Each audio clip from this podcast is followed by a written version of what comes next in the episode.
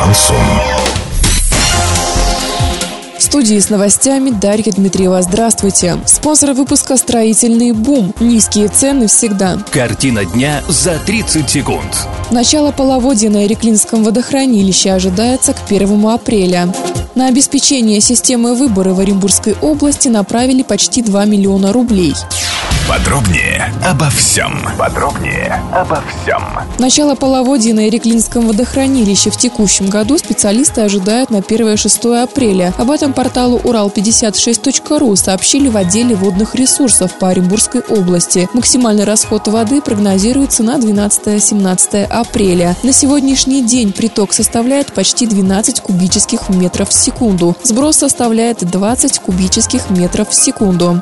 На обеспечение системы выборы в Оренбургской области направили почти 2 миллиона рублей. На сайте госзакупок подвели итоги аукциона на услуги связи по передаче данных виртуальной частной сети. Из данных в проекте договора следует, что подрядчик должен обеспечить круглосуточную работу техподдержки, а устранять неисправности в день голосования нужно в течение одного часа.